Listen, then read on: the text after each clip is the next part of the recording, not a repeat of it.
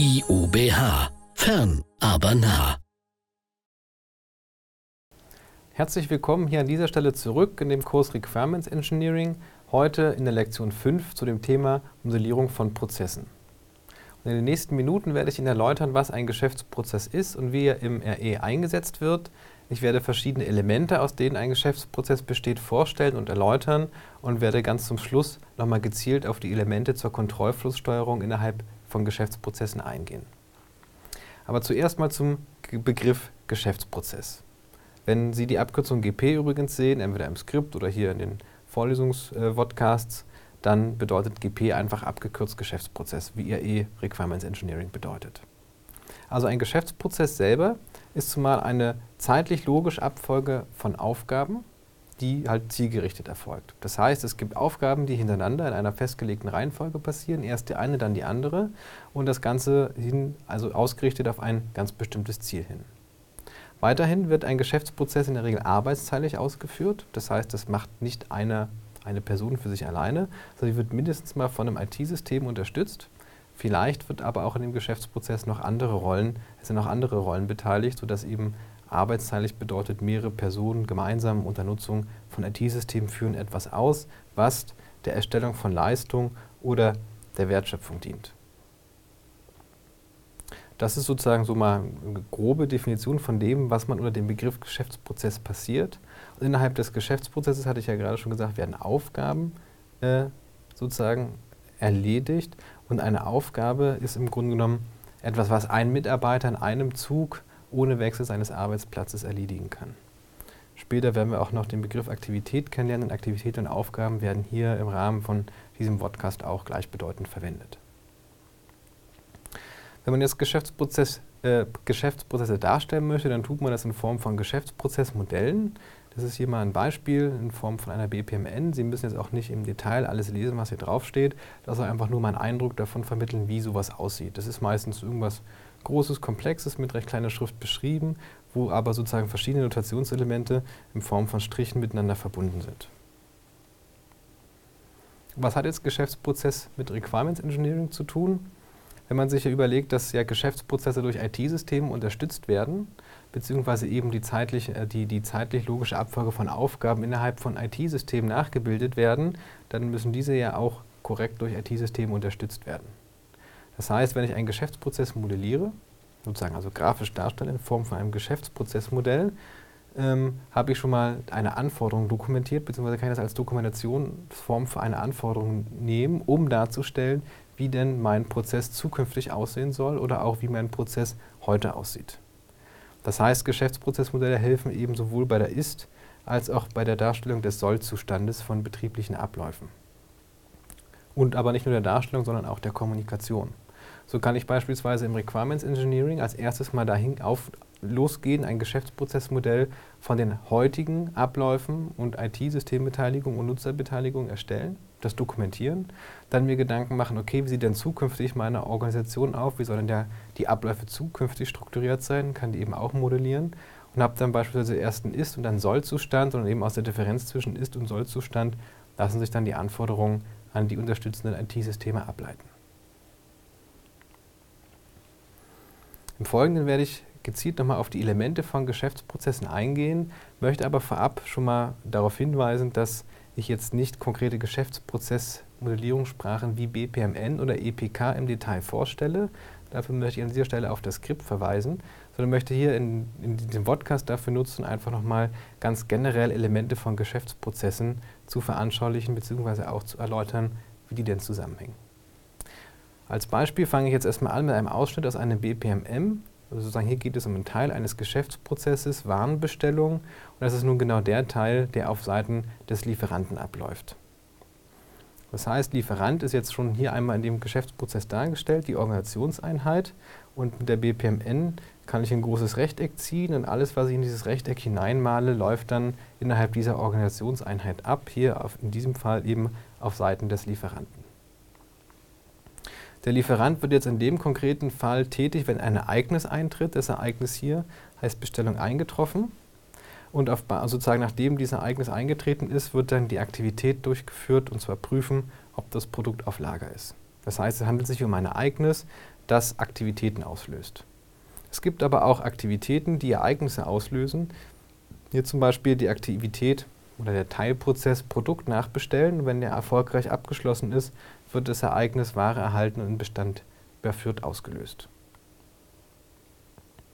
Ich habe gerade schon erwähnt, Produkt nachbestellen sieht so ähnlich aus wie eine Aktivität, ist aber gar keine. Der wichtige Unterschied ist hier unten in der BPMN dieses modellierte Plus in dem Kasten.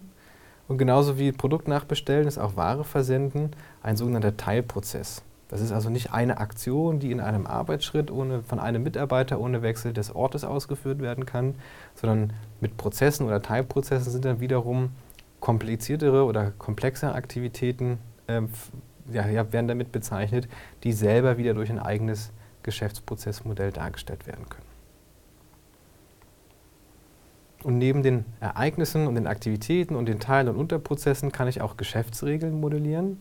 Das heißt, sobald in meinem Geschäftsprozess entschieden werden muss, mit welcher Aktion es jetzt weitergeht, greift dann eine sogenannte Geschäftsregel, äh, die dann eben sagt, hier in diesem Fall, wenn das Produkt nicht auf Lager ist, muss es nachbestellt und wenn es auf Lager ist, dann kann einfach ja, die Rechnung erzeugt und der, die Ware versendet werden. Eine andere Darstellungsform von Geschäftsprozessen ist diese EPK oder die erweiterte EPK. Dort gibt es vergleichbare Notationselemente bzw. Notationselemente mit vergleichbarer Bedeutung, die einfach nur andere Darstellung haben. Beispielsweise werden Ereignisse und Zustände im EPK durch diese roten Sechsecke hier dargestellt. Und hier ist eben, gibt es so dieses Startereignis, Änderungswunsch geht ein und auf dieses Ereignis folgt dann die Aktivität Kundendaten abrufen. Und jetzt nur als Randnotiz, bei EPK geht es dann sozusagen, erfordert das Modell, dass Ereignisse und Aktivitäten sich sozusagen zwingend, ab, also sozusagen zwingend abwechseln, sodass auf ein Ereignis eine, Aktivität folgt und auf eine Aktivität wieder ein Ereignis und so weiter. Wir haben jetzt jedenfalls hier die Aktivität Kundendaten abrufen und wir sehen diese Aktivität, die ist verbunden mit einem Sachbearbeiter. In EPK sind das die äh, gelben Ovale dass sozusagen die Rolle bzw. auch Organisationseinheiten können eben so an Aktivitäten modelliert werden. Und wir sehen hier oben einen großen äh, blauen Kasten, der mit Bestandssystemen beschriftet ist und so kann man in EPKs IT-Systeme modellieren. Und wenn IT-Systeme an Aktivitäten assoziiert werden, dann bedeutet das, um diese Aktivität durchzuführen, muss eben das Bestandssystem verwendet werden. Zusätzlich kann man noch Geschäftsobjekte modellieren, hier Änderungsantrag. Das ist eben ein Geschäftsprozess bzw. ein Geschäftsobjekt, das benötigt wird, um die Aktivität Kundendatenabrufen durchzuführen. Und genauso gibt es hier einen Geschäftsprozess geänderter Vertrag, der eben durch den Prozess Änderung durchführen erzeugt wird. Und auch wie mit BPMN gibt es auch in EPKs sozusagen Prozesse oder Teilprozesse, die durch dieses weiße äh, Notationselement dargestellt werden. Dieses weiße Notationselement bedeutet, ich kann da auch hineingucken es handelt sich bei Änderungen Durchführung jetzt nicht um eine Aktivität, sondern eben durch einen komplexeren Teilprozess, der auch selber wieder durch ein EPK dargestellt werden kann. Das heißt, wenn man jetzt mal die ganzen Notationselemente weglässt und erstmal guckt, okay, was sind denn die eigentlichen Dinge, aus denen ein Geschäftsprozess typischerweise besteht, da ist zum, zum einen der Prozess selber, beziehungsweise der Teilprozess selber, der zu, zuerst Linie aus Aktivitäten besteht, weil mit den Aktivitäten will ich ja darstellen, dass da was passiert, beziehungsweise markieren ja die Aktivitäten die zeitlich, logische äh, die zeitlich logischen Aufgaben. Wir haben aber auch gerade gesehen, dass ein Prozess selber wieder nicht nur Aktivitäten enthält, sondern eben auch Teilprozesse, die ihnen sozusagen die durch den Prozess verfeinert werden. Es gibt wiederum Nutzer, die ich mit, mit Aktivitäten assoziieren kann, beziehungsweise die Aktivitäten ausführen. Und Nutzer haben bestimmte Rollen. So führt beispielsweise Frau Müller die Aktion aus Antrag bearbeiten, aber Frau Müller hat die Rolle eines Sachbearbeiters in der Organisationseinheit Vertrieb beispielsweise. Neben den Rollen gibt es auch noch die Geschäftsobjekte und Geschäftsobjekte werden in Aktivitäten erzeugt oder bearbeitet um jetzt zu entscheiden in einem Geschäftsprozess, welche Aktivität jetzt auf welche andere folgt. Dann gibt es sogenannte Geschäftsregeln, die äh, innerhalb eines Teilprozesses modelliert werden und die maßgeblich dazu benutzt werden, um dann die ganz konkrete Abfolge durch den Prozess, also den ganz konkreten Pfad durch den Prozess zu bestimmen. Weiterhin gibt es Ereignisse, Wir hatten gerade eben an dem Beispiel der BPM gesehen, es gibt so auslösende Ereignisse, also Ereignisse, die Aktivitäten auslösen oder eben auch Teilprozesse auslösen. Und genauso gut gibt es aber auch Teilprozesse oder Aktivitäten, die selber wieder Ereignisse auslösen können. Und wir haben noch Zustände. Im Beispiel von EPK waren es die roten Rechtecke, die dazu verwendet werden, um Ereignisse oder Zustände darzustellen. Und bei der EPK haben wir auch gesagt, Ereignis und Aktivität, bzw. Zustand und Aktivität müssen sich immer abwechseln. Das heißt, nach jeder Aktivität hat der Prozess eben einen anderen Zustand, der in Form von diesem roten Sechseck detailliert modelliert wird. Und nicht nur äh, Prozesse können Zustände haben, sondern eben auch Geschäftsobjekte können Zustände haben. So kann, kann, beispielsweise das Geschäftsobjekt eben Antrag eingereicht sein, angenommen oder abgelehnt. Und so bieten mir eben Geschäftsprozesse oder sozusagen die Notationselemente von Geschäftsprozessen auch noch die Möglichkeit, detailliertere Aussagen über eben den Zustand von Geschäftsobjekten zu machen, was wiederum dann äh, bei der Abfolge bzw. bei den Geschäftsregeln verwendet werden kann, um den konkreten Pfad durch den Prozess zu bestimmen. Nun, zu guter Letzt innerhalb dieser Lektion möchte ich noch gerne konkret auf die Elemente zur Kontrollflusssteuerung eingehen. Das sind ja genau diese Elemente, womit man unter anderem die Geschäftsregeln modelliert. Das heißt, es sind die Elemente, die konkret bei Verzweigungen bestimmen, wie es denn im konkreten Prozess weitergeht. Auch wenn Sie jetzt hier auf den auf der rechten Seite dargestellten Auszug eines Prozesses nicht im Detail lesen können, wichtig ist einfach zu erkennen, dass es sich hier um einen und-Connector handelt. In der EPK, in der BPMN würde man von einem parallelen Gateway sprechen. Meint sozusagen dieser und-Connector, das parallele Gateway, wird verwendet, um ein logisches und zu modellieren. Das bedeutet, sozusagen, wenn man bei der Abarbeitung einem Prozess bei einem solchen logischen und angekommen ist und der Prozess sich dann aufzweigt in verschiedene äh, Bereiche, in verschiedene Abläufe, da werden mit einem und-Connector alle ausgehenden Kanten gleichzeitig weiter bearbeitet und weiter unten in einem einzelnen anderen Und-Connector wieder zusammengeführt. Das heißt, mit einem Und-Connector kann ich, kann ich ausdrücken, beide Stränge werden nötig. Also hier wird der Antrag, Antrag zur Prüfung weitergegeben und dann werden sowohl die Risikoprüfung durchgeführt, eben als auch die Vollständigkeitsprüfung. So kann ich eben den parallelen Ablauf von Aktivitäten modellieren. Neben dem Und-Connector gibt es auch noch den Oder-Connector bzw. den Exklusiv-Oder-Connector. Beim EPK wird der modelliert eben mit einem Kreis, wo XOR eingeschrieben wird. Bei der, beim BPMN ist es eine äh, gelbe Raute, die auf einer Spitze steht mit einem modellierten X. Und das X-Oder, das exklusive Oder, bedeutet nun im Grunde genommen genau das Gegenteil vom End. Nämlich wenn ich in meinem Prozess, auch wenn, ich, auch wenn Sie den jetzt nicht im Detail lesen können, auf einen X-Connector, X-Oder-Connector stoße, geht es genau in einem der ausgehenden Stränge weiter.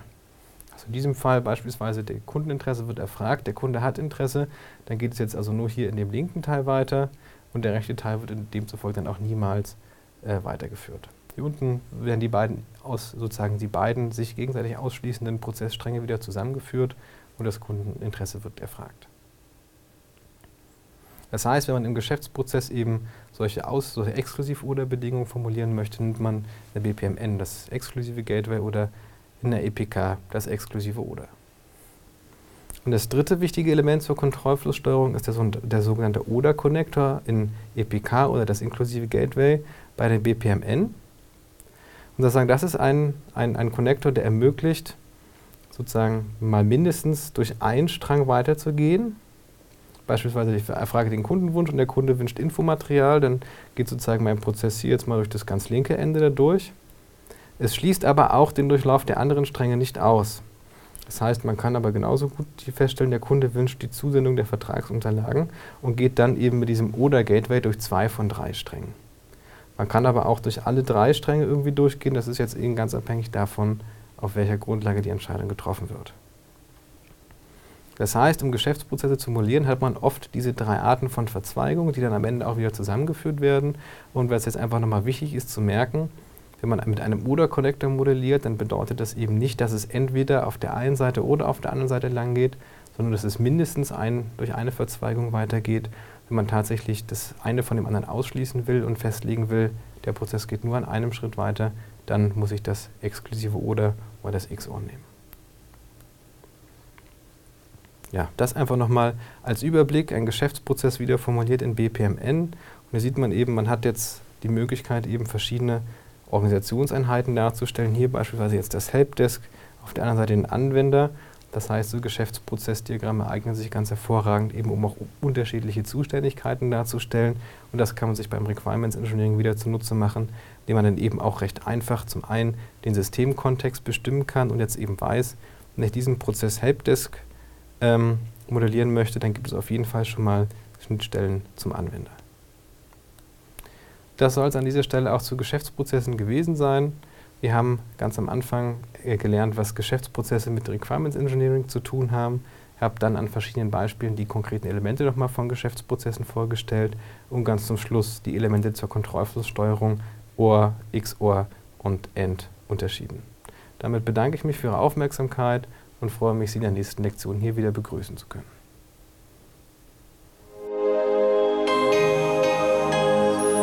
IUBH. Fern, aber nah.